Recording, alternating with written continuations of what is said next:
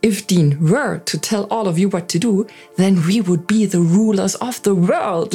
no, it's really quite different in reality. Perhaps you're working with a standard that you think contains nonsense, then let us know.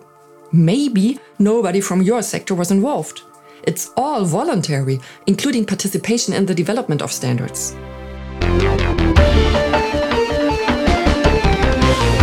Human beings are not ants.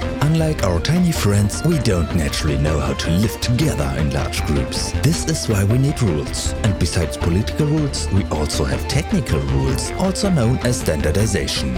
It's actually one of our democratic rights to contribute to shape these rules. In this podcast, I will not tell you what you really should know about standardization. Because Amelie Leibrand will. Welcome back to our little series Human Beings Are Not Ants. What you never wanted to know about standardization, but definitely should know. My name is Amelie, and I'm happy that you've joined me here again today. So, when we talk about everything that concerns standardization, the most obvious question that first comes to mind is what is standardization anyway? Um, standardization is if I make everything the same size, isn't it? Nope. This actually has nothing to do with standardization. At most, this has to do with the application of standards, and then only if the standard with size specification.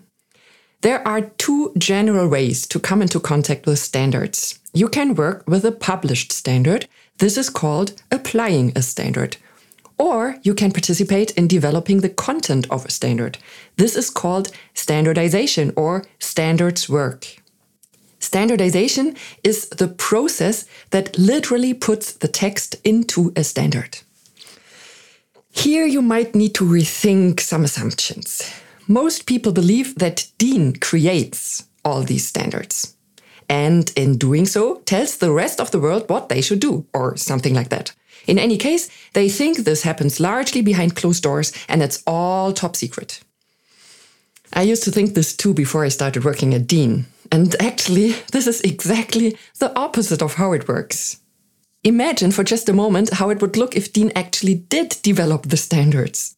We would have to be a huge organization with loads of experts who are extremely well versed in all topics in the world in order to make the right decisions in each case.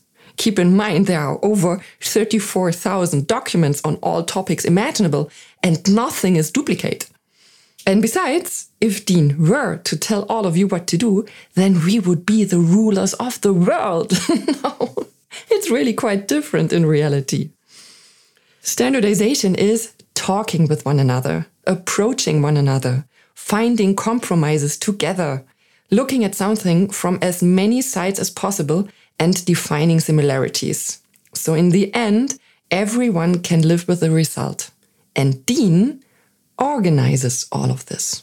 Technical regulation is a democratic process, just in a different structure than the social regulation that is politics. You don't think about this often. Yeah, okay, standards exist, but mostly they can be annoying and they are expensive too. Yet these are two democratic systems of how to collectively work out the rules of the game for the benefit of society as a whole with the involvement of as many people as possible and to the satisfaction of as many people as possible. When you consider that fact, you also have a sense of the scale on which technical regulation plays out and why it's so bad that so few people know about it. Technical regulation is organized and financed by the private sector. This makes you realize how expensive the process of rule setting is, because it does indeed have to be paid for both the service DIN provides in organizing the whole thing and the combined load of expertise that goes into each individual standard. When it comes to our social regulation, we don't really notice how expensive it is because it's financed by the taxes we pay. Just as with social regulation, we also try to ideally include everyone in technical regulation. And also, we ask ourselves the question how should we best organize that involvement? How do you get the opinions from all 83 million people around one table? In politics, we know how this works using elections. Even if you're not actively involved, for example, in a political party, you still give your voice to the system by casting a ballot. So every four years, I mark my ballot and I don't need to do anything else. And what about technical regulation? I've never marked a box as to which uh, screw I think is good. When it comes to technical regulation, I get to have a seat at the table myself. well, okay, not actually me as a DIN employee, but you as experts. You get to bring your expertise to the table. Technical regulation is divided up by topic into different DIN standards committees. There are 69 standards committees with overarching topics, such as building and civil engineering, color, aerospace, etc. Each standards committee has working groups and committees that handle specific topics. There are more than 3,000 of these in total. Within these working bodies, there are more than 35,000 experts who deal with all the various topics. And this is also where you can get involved if you want, in the committee that handles the issue that you are an expert on. And this isn't only exciting for engineers and machine vendors. Sure, there are committees that consider the exact length and diameter of screws so that they fit reliably in their bore. This would be DIN Standards Committee fasteners and Working Committee fasteners with metric external thread. And yes, I realize that all the non-mechanical engineers are staring into space right now. But have no fear, the spectrum of topics is truly exciting.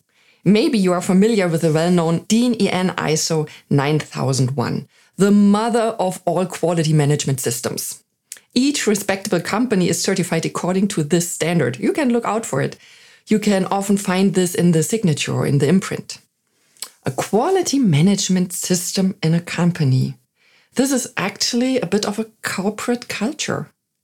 And it's not only engineers or business graduates who have a say in this, but everyone, including the liberal arts or philosopher types. Those among you who fit more into this category, you probably have a bit of a feeling I can't do programming, I have nothing to offer in this world. But that's not true. We need you too. Artificial intelligence and ethics is just one example. Don't just leave it up to the technical nerds to shape our lives. That makes the world too one sided. So, just to re emphasize, as much as possible, a standard should reflect all possible points of view on the subject matter dealt with in this document. Not only those who manufacture the thing, but also not only those who design this thing, but rather everyone. After all, standards are supposed to make the world a better place. Okay, sounds a bit utopian, I realize. And not to rake in money for individual people or companies, right? That is why the DIN processes, that is, the regulations on how a document must be produced so that it can be called a standard, are designed in such a way that they are democratically legitimate and in compliance with antitrust legislation. And not only signed off on by big industry, correct? Many people believe that DIN equals, no clue, the big three. But that's not true. Standardization is for everyone. We are there for all of you. The diverse composition of the standards committees is very important. This means, for example, that those who produce the raw materials are represented in the standards committee. Then those who process them. Then those who design and manufacture finished products from them. Those who bring them onto the market those who transport them, and those who put them on their shelves for sale, the retail trade. Then, of course, those who use them, the Consumer Council, a very important voice. Then those who monitor and control the whole thing, certifiers, supervisors, controllers, gladly also public authorities. Of course, environmentalists, researchers, associations representing the interests of smaller players. And if it's not about products, but about services or quality management, then the corresponding multitude of views that can emerge. We call these different perspectives interested parties or stakeholders. These stakeholders all sit down together and determine which basic requirements the thing that is being standardized has to fulfill so that everyone can work with it. At the same time, they keep an eye on each other and make sure that the content does not become one sided. Because, and I will say it again, ultimately a standard should make our lives easier. And if you've come across a case where this didn't work out, and perhaps you're working with a standard that you think contains nonsense, then let us know. Maybe nobody from your sector was involved. It's all voluntary, including participation in the development of standards. Or the technology has evolved and these changes are not yet reflected in the standard. Because, and this is another widespread misconception, we don't reproduce the things that are in the standards and see if it's possible. We don't continue to research and see if there is perhaps more that can be done in the meantime. We are not a research lab. We are the process. All of you are the content. We are also not the content controller. That is also you.